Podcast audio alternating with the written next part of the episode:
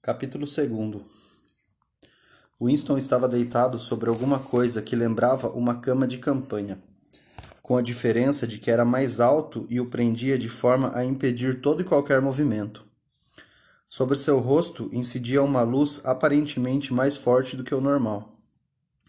O'Brien estava ao seu lado e o observava com atenção. Do outro lado, um homem de jaleco branco segurava uma seringa hipodérmica. Mesmo depois de abrir por completo os olhos, só gradualmente começou a tomar conhecimento das características do lugar. Tinha a impressão de que chegara ali nadando, num movimento ascendente, cujo ponto de partida fora um mundo muito diverso, uma espécie de mundo subaquático, situado muito abaixo dali. Não fazia ideia de quanto tempo permanecera lá. Desde o momento em que fora preso, não voltara a ver o escuro da noite nem a luz do dia. Além disso, as lembranças que lhe restavam não eram contínuas. Houvera momentos em que a consciência, mesmo o tipo de consciência que se tem durante o sono, ficara completamente ausente, para só voltar depois de um período de obliteração. Mas, se aqueles intervalos tinham sido feitos de dias, semanas ou apenas segundos, isso não havia como saber. Com aquela primeira pancada no cotovelo, tivera início o pesadelo. Mais tarde, Winston viria a se dar conta de que aquilo não passara de um interrogatório preliminar, rotineiro, a que quase todos os presos eram submetidos.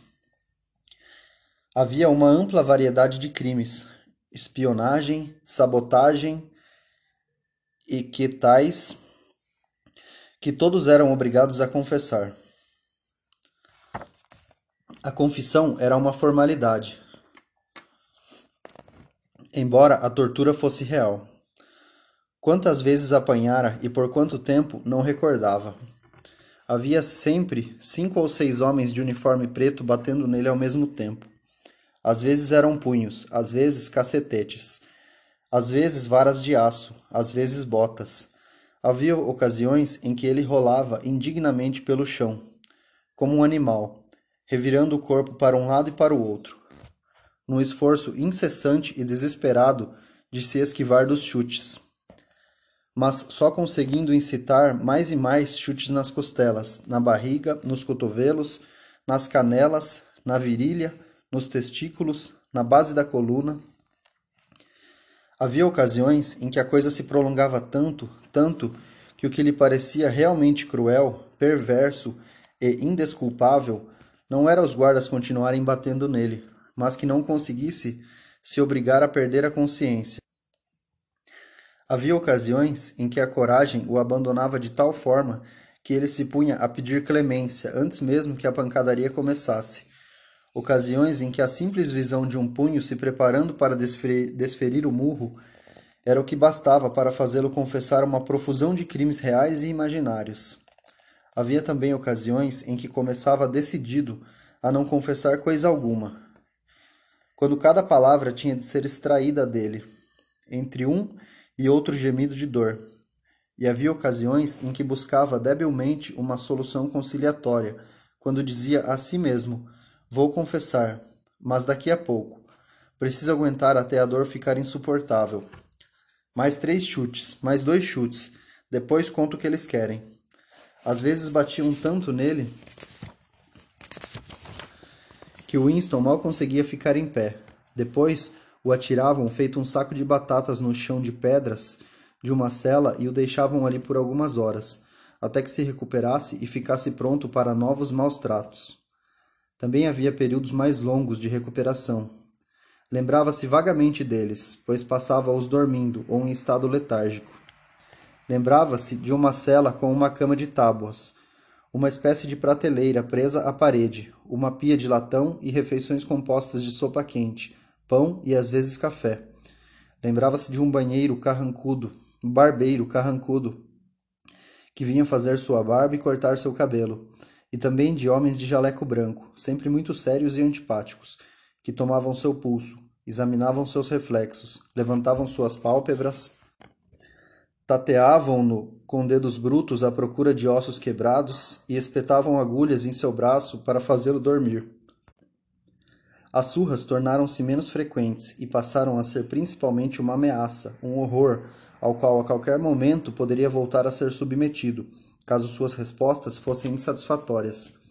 Seus interrogadores já não eram bandidos de uniforme preto, mas intelectuais do partido, homenzinhos rechonchudos, com movimentos ágeis e óculos brilhantes, que se alternavam para questioná-lo em sessões que duravam, assim lhe parecia, não tinha como saber ao certo, de dez a doze horas ininterruptas. Esses outros interrogadores cuidavam de submetê-lo a um desconforto físico constante. Contudo, a dor não era seu principal recurso. Esbofeteavam-no, puxavam-lhe as orelhas e os cabelos, obrigavam-no a ficar em pé numa perna só, impediam-no de urinar, iluminavam seu rosto com luzes fortes até seus olhos começarem a lacrimejar. Porém, o propósito daquilo tudo era apenas humilhá-lo e minar sua capacidade de argumentação e raciocínio. A verdadeira arma deles era o interrogatório inclemente. Questionamentos que se estendiam por horas a fio, sem interrupção, durante os quais o induziam a uma série de erros, pregavam-lhe peças, distorciam tudo o que ele dizia, incriminando-o a cada passo com mentiras e contradições, até que ele começava a chorar não só de vergonha, como também de exaustão nervosa. Às vezes, Winston caía no choro meia dúzia de vezes numa única sessão. Na maior parte do tempo, enchiam-no de impropérios e, a cada momento de hesitação, ameaçavam entregá-lo de novo aos guardas. Às vezes, porém, mandavam de repente, mudavam de repente de tom e passavam a chamá-lo de camarada. Dirigiam-lhe apelos em nome do Soulsen e do grande irmão, e perguntavam com pesar se depois de tudo o que havia passado, não lhe restaria uma dose mínima de lealdade ao partido que o fizesse desejar desfazer o mal que havia causado. Com os nervos em frangalhos depois de horas e mais horas de interrogatório, até esse apelo era capaz de reduzi-lo a lágrimas lamuriantes, lamurientas. Aquelas vozes enervantes acabaram por subjugá-lo mais completamente que as botas e os punhos dos guardas. Winston tornou-se apenas uma boca que revelava, uma mão que assinava tudo o que exigissem que assinasse. Sua única preocupação era descobrir o que queriam que confessasse e em seguida confessar depressa, antes que a intimidação começasse. Confessou ter assassinado membros eminentes do partido, distribuído panfletos sediciosos desviado recursos públicos, vendido segredos militares, cometido todo tipo de sabotagem. Confessou ser, desde 1968, um espião a soldo do governo lestasiano. Confessou ser crente religioso, admirador do capitalismo e pervertido sexual.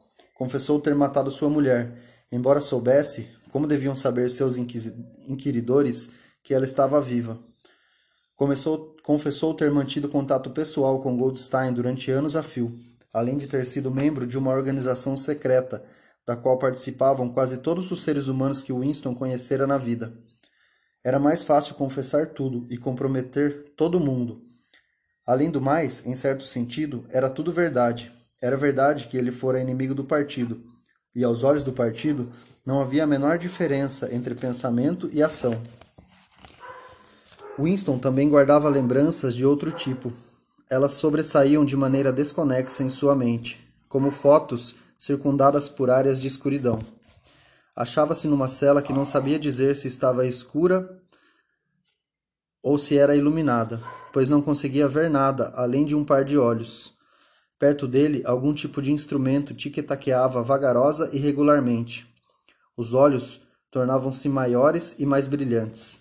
De repente, ele se levantava da cadeira e começava a flutuar, efetuando um mergulho em direção aos olhos e sendo engolido por eles. Estava atado a uma cadeira cercada por mostradores, sob luzes ofuscantes. Um homem de jaleco branco lia os mostradores. Do lado de fora ouvia-se um tropel de botas. A porta se abria com um clangor. O oficial de rosto ceráceo entrava acompanhado por dois guardas. Quarto 101, dizia o oficial. O homem de jaleco branco não se virava. Tampouco olhava para Winston. só olhava para os mostradores. Deslizava por um corredor vastíssimo, com um quilômetro de largura, banhado por uma luz gloriosa, dourada, rindo a bandeiradas, rindo a bandeiras despregadas e fazendo confissões em altos brados. Confessava tudo, até as coisas que conseguia cala, conseguira calar sob tortura. Estava contando toda a história de sua vida para uma audiência que já a conhecia. Com ele estavam os guardas, os outros interrogadores, os homens de jaleco branco, O'Brien, Julia, o Sr. Charrington, todos deslizando juntos pelo corredor, às gargalhadas. Algo de terrível que o futuro ocultava havia sido de alguma forma driblado e não se concretizara. Estava tudo certo, não havia mais dor. O último detalhe de sua vida fora revelado, compreendido e perdoado. Estava se levantando da cama de tábuas, quase certo de ter ouvido a voz de O'Brien. Ao longo de todo o processo de interrogatório, embora em nenhum momento o ouvisse, Winston tinha a sensação de que O'Brien estava junto de seu cotovelo, fora de seu campo de visão. Era O'Brien que comandava tudo. Era ele que lançava os guardas contra Winston e também que impedia que o matassem. Era ele que decidia quando Winston devia gritar de dor, quando devia ter um descanso, quando devia ser alimentado, quando devia dormir, quando as drogas deveriam, deviam ser injetadas em seu braço. Era ele que fazia as perguntas e sugeria as respostas. O'Brien era o algoz, o protetor, o inquisidor, o amigo.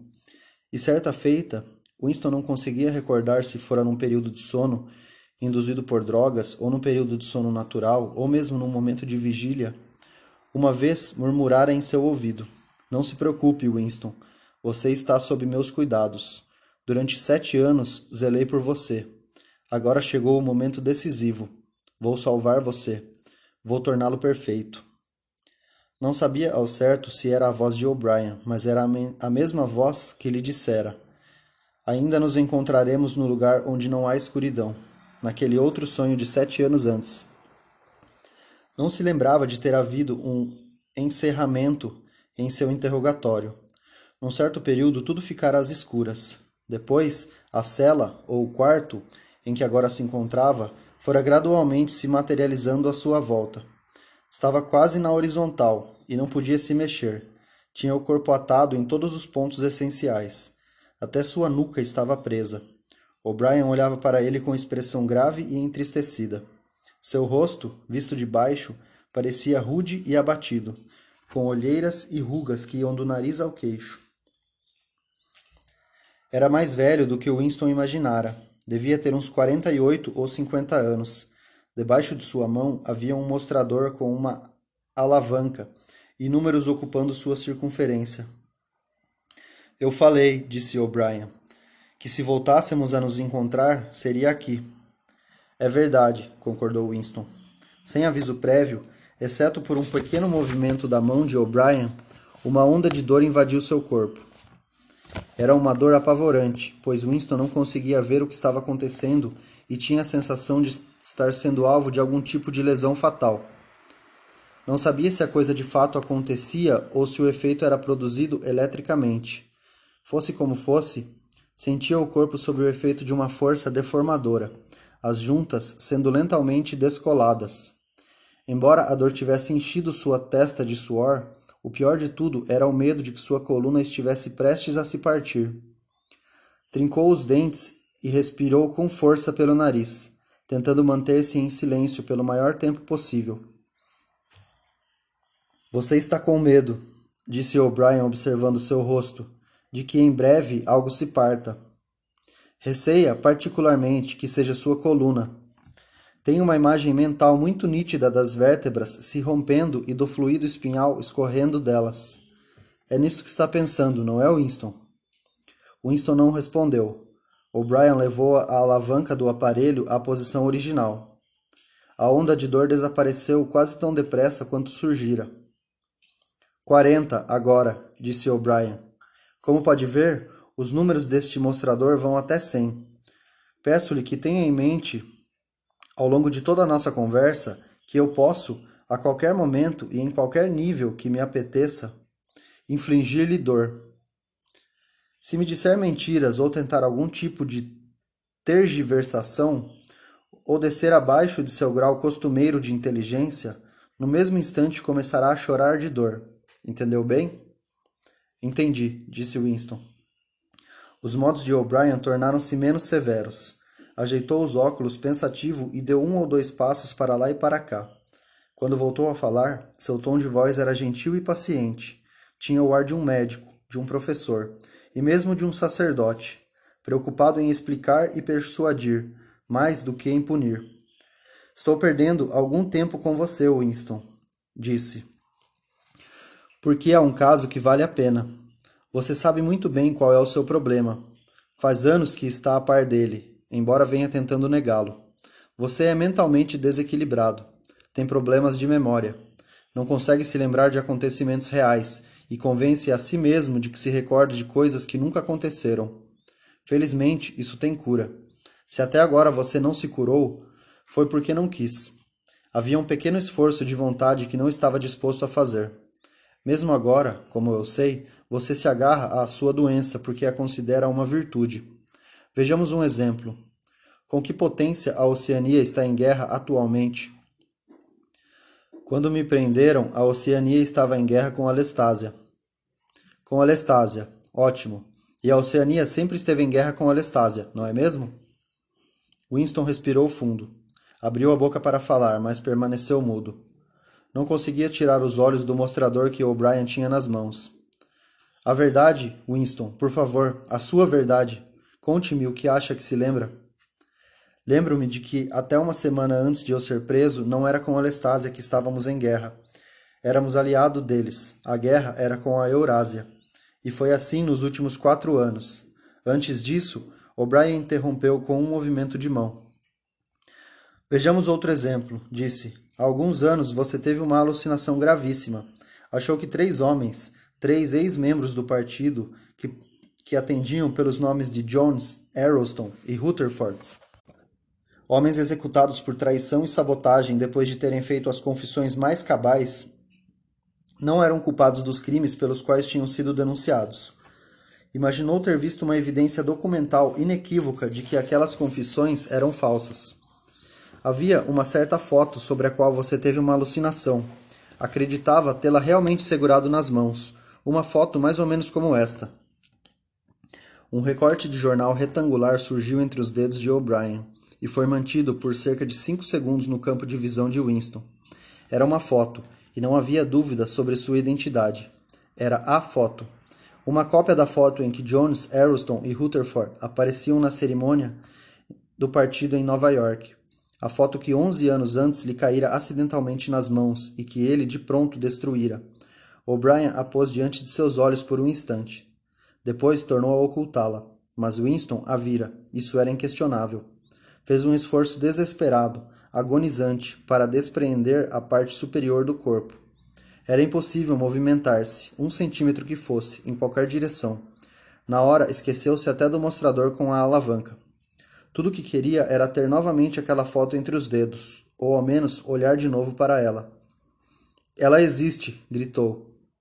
Não, disse O'Brien. Foi até o outro lado da sala. Havia um buraco da memória na parede oposta. O'Brien levantou a grade. Sem que ninguém a visse, a frágil tira de papel agora rodopiava na corrente de ar quente. Desaparecia numa língua de fogo. O'Brien se afastou da parede. Cinzas, disse. Nem mesmo cinzas identificáveis. Pó. Ela não existe. Nunca existiu. Mas existiu. Ainda existe. Existe na memória. Eu me lembro. Você se lembra. Eu não me lembro, disse O'Brien. O coração de Winston se apertou. Aquilo era duplo pensamento. Sentiu-se dominado por uma impotência esmagadora. Se pudesse ter certeza de que O'Brien estava mentindo, isso, ao que parecia, não teria feito diferença. Mas era perfeitamente possível que O'Brien tivesse de fato esquecido a fotografia. E se fosse assim, já teria se esquecido de que afirmara não se lembrar dela. Teria se esquecido do próprio esquecimento. Como ter certeza de que aquilo não passava de um embuste? Talvez o desequilíbrio mental pudesse mesmo acontecer. Foi esse o pensamento que selou sua derrota. O'Brien observava com expressão especulativa. Tinha, mais do que nunca, o ar de um professor lidando pacientemente com uma criança teimosa, porém promissora. Há um slogan do partido abordando o controle do passado, disse. Repita-o, por favor. Quem controla o passado, controla o futuro. Quem controla o presente, controla o passado, repetiu Winston, obediente. Quem controla o passado, controla o futuro. Quem controla o presente, controla o passado, disse O'Brien, balançando lentamente a cabeça para demonstrar sua aprovação. Você acha, Winston, que o passado tem uma existência real? O sentimento de impotência tornou a se apossar de Winston. Seus olhos se apressaram em mirar o mostrador. Não apenas desconhecia se a resposta que o resguardaria da dor era sim ou não, como estava inseguro quanto à resposta que ele próprio acreditava ser verdadeira. O'Brien esboçou um sorriso. A metafísica não é o seu forte, Winston, disse. Até este momento, você nunca havia se perguntado o que é que as pessoas entendem por existência. Você formular a pergunta com mais precisão. Vou formular a pergunta com mais precisão. Por acaso o passado existe concretamente no espaço? Há em alguma parte um lugar, um mundo de objetos sólidos onde o passado ainda esteja acontecendo? Não. Então, onde o passado existe, se de fato existe? Nos documentos, está registrado. Nos documentos e na mente, na memória humana. Na memória, muito bem. Nós, o partido, controlamos todos os documentos e todas as lembranças. Portanto, controlamos o passado, não é mesmo? Mas como vocês podem impedir que as pessoas se lembrem das coisas? gritou Winston tornando-a se esquecer momentaneamente do mostrador. É involuntário, é uma coisa que foge ao controle da pessoa. Como podem controlar a memória? A minha vocês não controlaram. O'Brien voltou a assumir uma atitude severa. Levou a mão ao mostrador. Pelo contrário, disse, foi você que não a controlou. Por isso foi trazido para cá. Está aqui porque não teve humildade suficiente, não teve autodisciplina não se dispôs ao ato de submissão que é o preço a ser pago pelo equilíbrio mental. Preferiu ser um lunático, uma minoria de um. Só a mente disciplinada enxerga a realidade, Winston. Você acha que a realidade é uma coisa objetiva, externa, algo que existe por conta própria. Também acredita que a natureza da realidade é autoevidente. Quando se deixa levar pela ilusão de que vê alguma coisa, supõe que todos os outros veem o mesmo que você. Mas eu lhe garanto, Winston, a realidade não é externa. A realidade existe na mente humana e em nenhum outro lugar. Não na mente individual, que está sujeita a erros e que, de toda maneira, logo perece. A realidade existe apenas na mente do partido, que é coletiva e imortal. Tudo que o partido reconhece como verdade é a verdade. É impossível ver a realidade se não for pelos olhos do partido. É esse o fato que você precisa reaprender, Winston. E isso exige um ato de autodestruição um esforço de vontade. Você precisa se humilhar antes de conquistar o equilíbrio mental. O'Brien fez uma breve pausa, como para permitir que suas palavras fossem devidamente compreendidas. Lembra-se, continuou ele, de ter escrito em seu diário: Liberdade é a liberdade de dizer que dois mais dois são quatro? Lembro, disse Winston. O'Brien levantou a mão esquerda e mostrou seu dorso para Winston. Com o polegar escondido e os outros quatro dedos estendidos. Quatro dedos tem aqui, Winston. Quantos dedos tem aqui? Quatro. E se o partido disser que não são quatro, mas cinco, quantos dedos serão? Quatro. A palavra foi concluída com um gemido de dor. O ponteiro do mostrador saltara para cinquenta e cinco. O suor recobrira todo o corpo de Winston. O ar que entrou em seus pulmões saiu sob a forma de grunhidos fundos que nem trincando os dentes Winston conseguia sufocar. O'Brien observava-o com os quatro dedos ainda estendidos. Puxou a alavanca de volta. Dessa vez, a dor foi apenas levemente mitigada. Quantos dedos, Winston? Quatro. O ponteiro saltou para sessenta. Quantos dedos, Winston? Quatro. Quatro. Que mais posso dizer? Quatro. O ponteiro provavelmente tornara a subir, porém Winston não olhou para o mostrador o semblante carregado, severo, e os quatro dedos ocupavam todo o seu campo de visão. Tinha os dedos diante dos olhos, como colunas, enormes, desfocados e dando a impressão de vibrar, mas inequivocamente quatro. Quantos dedos, Winston? Quatro. Pare, pare. Como pode continuar com isso? Quatro, quatro. Quantos dedos, Winston? Cinco, cinco, cinco. Não, Winston, assim não. Você está mentindo. Continua achando que são quatro. Quantos dedos? Quatro, cinco, quatro. O que você quiser, apenas pare com isso. Pare a dor. De repente, viu-se sentado na cama, com o braço de O'Brien em volta de seus ombros. Provavelmente perdera a consciência por alguns segundos. As tiras que prendiam seu corpo à cama foram afrouxadas. Sentia muito frio, tremia de maneira incontrolável. Seus dentes batiam, lágrimas deslizavam por suas faces. Por um momento permaneceu agarrado a O'Brien como um bebê, curiosamente reconfortado pelo braço passado em torno do seu ombro, pesado em torno do seu ombro.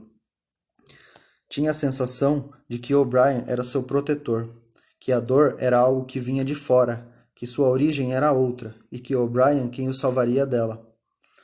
Você aprende devagar, Winston, disse O'Brien gentilmente. O que posso fazer? respondeu Winston entre lágrimas. Como posso deixar de ver o que tenho diante dos olhos? Dois e dois são quatro. Às vezes, Winston, às vezes são cinco, às vezes são três, às vezes são todas essas coisas ao mesmo tempo. Precisa se esforçar mais. Não é fácil adquirir equilíbrio mental. Ele deitou Winston na cama. Seus membros voltaram a ser atados, porém a dor abrandara e o tremor desaparecera, deixando-o apenas fraco e com frio. O'Brien acenou com a cabeça para o homem de jaleco branco, que se mantivera imóvel durante todo o procedimento. O sujeito debruçou-se e examinou os olhos de Winston. Verificou seu pulso. Encostou uma orelha no peito dele. Deu uma batidinha aqui e ali. Depois fez com a cabeça um sinal afirmativo para O'Brien. De novo, disse O'Brien. A dor percorreu o corpo de Winston. O ponteiro provavelmente atingira os 70, 75. Dessa vez ele fechara os olhos. Sabia que os dedos continuavam ali e que continuavam sendo quatro. A única coisa que importava era encontrar uma maneira de permanecer vivo até o espasmo chegar ao fim. Já não sabia se estava gritando ou não. A dor tornou a diminuir. Abriu os olhos. O'Brien levara a alavanca de volta para a posição original. Quantos dedos, Winston? Quatro. Imagino que sejam quatro. Eu veria cinco, se pudesse. Estou tentando ver cinco.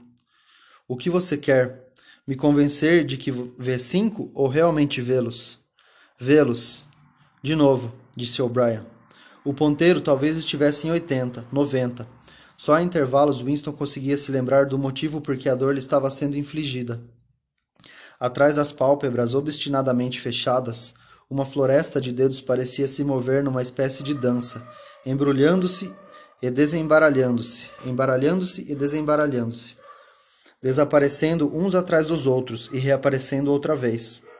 Winston tentava contá-los, não se lembrava por quê. Sabia apenas que era impossível contá-los e que de alguma forma isso se devia à misteriosa identidade misteriosa identidade entre cinco e quatro. A dor voltou a diminuir. Ao abrir os olhos, verificou que continuava vendo a mesma coisa. Um sem fim de dedos, movendo-se como árvores, continuava a correr em ambas as, em ambas as direções, cruzando-se e descruzando-se. Tornou a fechar os olhos. Quantos dedos estou mostrando para você, Winston? Não sei, não sei. Você vai me matar se fizer isso de novo. Quatro, cinco, seis. Com toda sinceridade, não sei. Assim é melhor, disse O'Brien. Uma agulha entrou no braço de Winston. Quase no mesmo instante, uma cal calidez feliz, curativa, se espalhou por todo o seu corpo. A dor já estava semi-esquecida. Abriu os olhos e fitou O'Brien, agradecido. À vista do rosto rude e enrugado, tão feio e tão inteligente, seu coração parecia renovar-se. Caso pudesse mover-se, teria pousado a mão sobre o braço de O'Brien. Nunca o amara tão profundamente quanto naquele momento, e não apenas porque ele estancara a dor. Reavivara-se em seu íntimo o velho sentimento de que, no fundo, não importava se O'Brien era amigo ou inimigo. O'Brien era alguém com quem se podia conversar. Talvez fosse mais importante ser compreendido que amado. A tortura a que O'Brien o submetera deixara-o à beira da demência, e em breve O'Brien certamente o mandaria para a morte. não tinha a menor importância, num sentido que ia ainda mais fundo que a amizade. Eram muito íntimos. Em algum lugar, embora as palavras talvez jamais viessem a ser ditas de fato, havia um local em que podiam se encontrar e conversar. A expressão com que O'Brien olhava para ele sugeria que possivelmente um pensamento idêntico estivesse lhe passando pela cabeça. Ao falar, sua voz tinha um tom afável, amistoso. Sabe onde você está, Winston? Não. Imagino que no Ministério do Amor. Sabe há quanto tempo está aqui?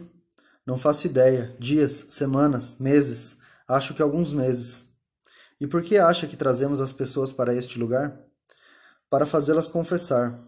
Não, não é por isso. Tente de novo. Para castigá-las.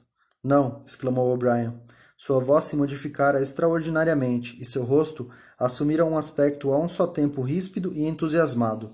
Não, não é apenas para obter sua confissão nem para castigar você. Será que preciso explicar por que o trouxemos para cá? Foi para curá-lo, para fazer de você uma pessoa equilibrada. Será que é tão difícil assim você entender, Winston, que ninguém sai deste lugar sem estar curado? Não estamos preocupados com aqueles crimes idiotas que você cometeu. O partido não se interessa pelo ato em si. É só o pensamento que nos preocupa. Não nos limitamos a destruir nossos inimigos. Nós o transformamos. Entende o que estou querendo dizer? O'Brien estava debruçado sobre Winston. Seu rosto parecia enorme devido à proximidade e terrivelmente feio por estar sendo visto de baixo. Além do mais, animava-o uma espécie de exaltação, uma intensidade demente. O coração de Winston tornou a se encolher. Se pudesse, teria afundado na cama. Tinha certeza de que O'Brien, por mero capricho, estava prestes a acionar o mostrador. Naquele instante, porém, O'Brien se afastou da cama. Deu um ou dois passos para lá e para cá. Depois continuou, com menos veemência. A primeira coisa que você precisa entender é que neste lugar não há martírios. Já leu sobre as perseguições religiosas do passado? Na Idade Média havia a Inquisição. Foi um fracasso. Seu intuito era erradicar a heresia e acabou por perpetuá-la. Para cada herege queimado na fogueira, milhares de outros surgiam. Por que isso? Porque a Inquisição matava seus inimigos às claras e os matava sem que houvesse se arrependido. Na verdade, matava-os porque não se arrependiam. As pessoas morriam porque não renunciavam às suas verdadeiras crenças. Naturalmente, toda a glória ficava com a vítima e toda a vergonha com o inquisidor que o mandara para a fogueira. Mais tarde, no século XX, vieram os totalitários, como eram chamados, os nazistas alemães e os comunistas russos. A perseguição que os russos faziam às heresias era ainda mais cruel que a da Inquisição. Eles imaginavam que tinham aprendido com os erros do passado pelo menos sabiam que não podiam produzir mártires. Antes de expor as vítimas a julgamentos públicos, tratavam de destruir deliberadamente sua dignidade. Arrasavam-nas por meio de tortura e solidão, até transformá-las em criaturas lamentáveis, amedrontadas e desprezíveis, dispostas a confessar tudo o que lhes pusessem na boca, cobrindo-se a si próprias de injúrias, fazendo acusações e protegendo-se umas atrás das outras, suplicando clemência.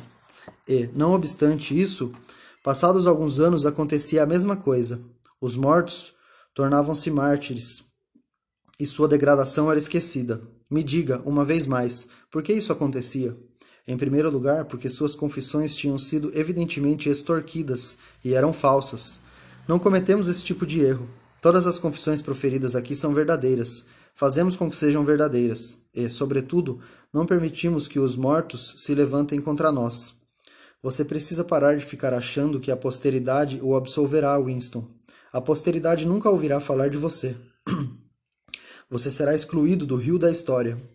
Transformaremos você em gás e o mandaremos para a atmosfera.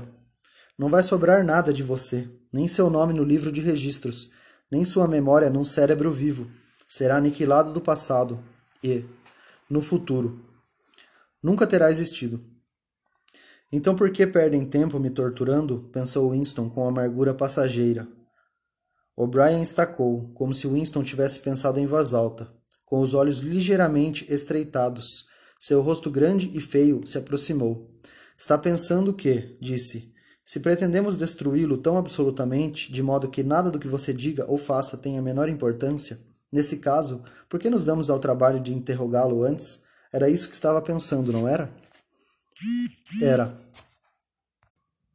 O'Brien esboçou um sorriso. Você é uma peça defeituosa, Winston. Uma nódoa a ser limpa. Não acabei de dizer que somos diferentes dos perseguidores do passado?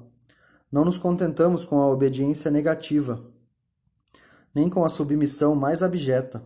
Quando finalmente se render a nós, terá de ser por livre e espontânea vontade. Não destruímos o herege porque ele resiste a nós. Enquanto ele se mostrar resistente, jamais o destruiremos. Nós o convertemos, capturamos o âmago de sua mente. Remodelamos o herege. Extirpamos dele todo o mal e toda a ilusão. Trazemos o indivíduo para o nosso lado, não de forma superficial, mas genuinamente, de corpo e alma. Antes de eliminá-lo, fazemos com que se torne um de nós. É intolerável para nós a existência em qualquer parte do mundo de um pensamento incorreto, por mais secreto e impotente que seja. Nem no momento da morte podemos ter, permitir o mínimo desvio. Antigamente, o herege ia para a fogueira, ainda herege, proclamando sua heresia, regozijando-se dela. Até a vítima dos expurgos russos tinha permissão para levar a revolta armazenada no crânio, enquanto avançava pelo corredor, à espera da bala. Nós tornamos o cérebro perfeito antes de destroçá-lo. A ordem dos antigos despotismos era: não farás. A ordem dos totalitários era: farás. Nossa ordem é: és. Ninguém que seja trazido para este lugar se rebela contra nós. Todos passam por uma lavagem completa. Até aqueles três traidores miseráveis em cuja inocência você acreditava, Jones, Aronston e Rutherford, por fim se dobraram. Participei do interrogatório deles. Vi como foram pouco a pouco se consumindo, como se lamentavam, como rastejavam, como choravam. E no final, não foi com dor nem com medo, apenas com penitência. Quando acabamos com eles, estavam reduzidos a uma casca. Não havia mais nada dentro deles, exceto o arrependimento pelo que tinham feito e o amor pelo grande irmão. Era tocante ver como o amavam. Imploravam para que os liquidasse pressa, a fim de que pudessem morrer com a mente ainda limpa. A voz de O'Brien assumira um tom quase sonhador. Em seu rosto ainda era possível notar o arrebatamento, o entusiasmo delirante. Ele não está fingindo, pensou Winston. Não é um hipócrita. Acredita em cada palavra do que diz. O que mais o oprimia era a consciência de sua inferioridade intelectual. Observava o vulto pesado e todavia gracioso andando de um lado ao outro, entrando e saindo de seu campo de visão. O'Brien era, em todos os sentidos, um ser maior que ele. Não havia ideia que tivesse ocorrido ao Winston, ou que pudesse vir a ocorrer um dia que O'Brien não conhecesse, havia muito, e que já não tivesse examinado e descartado. Sua mente continha a de Winston. Nesse caso, como podia ser verdade que O'Brien fosse um demente? A demência só podia ser dele, Winston. O'Brien parou e olhou para ele. Sua voz voltou a assumir um tom severo. Não pense que se salvará, Winston por mais absoluta que seja a sua rendição. Ninguém que tenha se descaminhado foi poupado. E mesmo que resolvêssemos deixá-lo viver até o fim de seus dias, mesmo assim você jamais escaparia de nós. O que lhe acontecer aqui é para sempre. Tenha isso em mente desde já. Nós o esmagaremos. Deixaremos você num estado do qual não há retorno. Vão lhe suceder coisas das quais você não poderia se recuperar nem se vivesse mil anos. Nunca mais lhe será possível ter sentimentos humanos comuns. Tudo estará morto dentro de você. Nunca mais lhe será possível experimentar o amor, a amizade, a alegria de viver, o riso, a curiosidade, a coragem ou a integridade. Ficará oco. Vamos espremê-lo até deixá-lo vazio, e depois o preencheremos conosco mesmos. O'Brien fez uma pausa e gesticulou para o homem de jaleco branco. Winston sentiu que um dispositivo pesado estava sendo acoplado atrás de sua cabeça. O'Brien sentou-se ao lado da cama, de modo que seu rosto ficou quase no mesmo nível do de Winston. Três mil, disse, falando por cima da cabeça de Winston com o sujeito de jaleco branco. Duas almofadas macias que pareciam ligeiramente úmidas foram fixadas às têmporas de Winston. Ele estremeceu. Havia dor a caminho, um novo tipo de dor. De maneira tranquilizadora, quase afetuosa, O'Brien pôs a mão sobre a sua. Desta vez não vai doer, disse. Mantenha os olhos fixos nos meus. Sobreveio uma explosão devastadora, ou o que pareceu ter sido uma explosão, embora não fosse possível saber se houvera algum ruído. Uma faísca ofuscante, sem dúvida houvera. Winston não estava ferido, sentia-se apenas extenuado. Apesar de já estar deitado de costas quando a coisa aconteceu, ficou com a curiosa sensação de ter sido arremessado no ar. Um soco impressionante e indolor o deixara estatelado. Além disso, algo acontecera no interior de sua cabeça. Conforme seus olhos recuperavam o foco, começou a recordar quem era e onde estava, e em seguida reconheceu o rosto que o encarava. Porém, em algum lugar havia uma grande porção de vazio, como se tivessem arrancado um pedaço de seu cérebro. Vai passar, disse O'Brien. Olhe olhe nos meus olhos. Com que país a Oceania está em guerra? Winston refletiu. Sabia o que significava a Oceania e que ele próprio era um cidadão da Oceania. Também se lembrava da Eurásia e da Lestásia, porém não sabia quem estava em guerra com quem. A bem da verdade, nem sabia que havia uma guerra em andamento. Não me lembro. A Oceania está em guerra com a Lestásia. Lembra agora? Lembro. A Oceania sempre esteve em guerra com a Lestásia. Essa guerra existe, sem interrupções, desde o seu nascimento, desde a fundação do partido, desde o princípio da história. Sempre a mesma guerra. Lembra disso? Lembro. Há onze anos você inventou uma lenda sobre três homens que tinham sido condenados à morte por traição. Imaginava ter visto um pedaço de papel que provava a inocência deles. Esse pedaço de papel nunca existiu. Foi uma invenção sua, na qual você posteriormente passou a acreditar. Agora você recorda o momento exato em que inventou essa história. Lembra disso? Lembro. Agora, há pouco, mostrei-lhe os dedos da minha mão. Você viu cinco dedos. Lembra-se disso? Lembro. O'Brien mostrou os dedos de sua mão esquerda, com o polegar abaixado. Tem cinco dedos aqui. Está vendo cinco dedos? Estou. E de fato os viu, por um brevíssimo instante, antes que o cenário de sua mente se alterasse. Viu cinco dedos, e não havia deformação. Então tudo voltou ao normal, e retornaram o velho medo, o ódio e a perplexidade. Mas houvera um momento, Winston não sabia determinar sua duração, talvez 30 segundos, de certeza luminosa, um momento durante o qual cada nova sugestão de O'Brien preenchia uma porção de vazio e se tornava verdade absoluta e em que dois e dois teriam sido três, com a mesma facilidade com que seriam cinco, dependendo do que fosse necessário. A certeza se desfizera antes de O'Brien abaixar a mão. Mas, embora Winston não fosse capaz de recapturá-la, lembrava-se dela, como alguém se lembra de um episódio marcante, ocorrido num período remoto de sua vida, quando era de fato outra pessoa. Está vendo, disse O'Brien, como é perfeitamente possível? Estou, com expressão satisfeita, O'Brien se levantou. À sua esquerda, Winston viu o homem de jaleco branco quebrar uma ampola e puxar o êmbolo de uma seringa. O'Brien virou-se para Winston com um sorriso, quase à maneira antiga. Ajeitou os óculos no nariz. Lembra-se de ter escrito em seu diário, disse, que não importava se eu era amigo ou inimigo, pois ao menos era alguém que compreendia você, uma pessoa com quem podia conversar? Você tinha razão. Gosto de conversar com você. Sua mente me atrai. Lembra um pouco a minha, com a diferença de que você é doido. Antes de encerrarmos a sessão, pode me fazer algumas perguntas, se quiser. Sobre qualquer coisa? Qualquer coisa. O'Brien notou que Winston olhava para o mostrador. Está desligado. Qual é a primeira pergunta?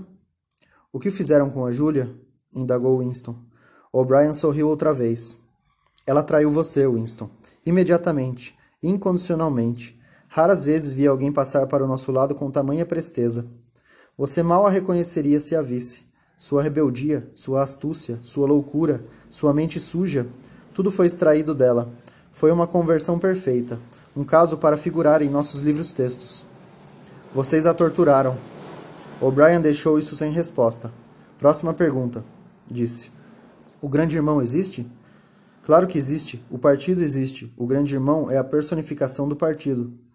Mas existe da mesma maneira que eu existo? Você não existe, disse O'Brien. Mais uma vez foi assaltado pela sensação de impotência. Conhecia ou intuía os argumentos que demonstravam sua inexistência. Eram, contudo, argumentos absurdos, meros jogos de palavras. Porventura, a afirmação você não existe não continha um absurdo lógico? Mas de que valia alegar isso? Sua mente esmorecia à medida que pensava nos argumentos irrespondíveis e insanos com que O'Brien o aniquilaria. Eu acho que existo, disse penosamente. Tenho consciência de minha própria identidade. Nasci e vou morrer. Tenho braços e pernas. Ocupo um ponto particular no espaço. Nenhum outro objeto sólido pode ocupar simultaneamente esse mesmo ponto. É nesse sentido que o grande irmão existe? É irrelevante. Ele existe. O grande irmão vai morrer um dia? Claro que não. Como ele poderia morrer? Próxima pergunta. A confraria existe? Isso, Winston, você nunca saberá.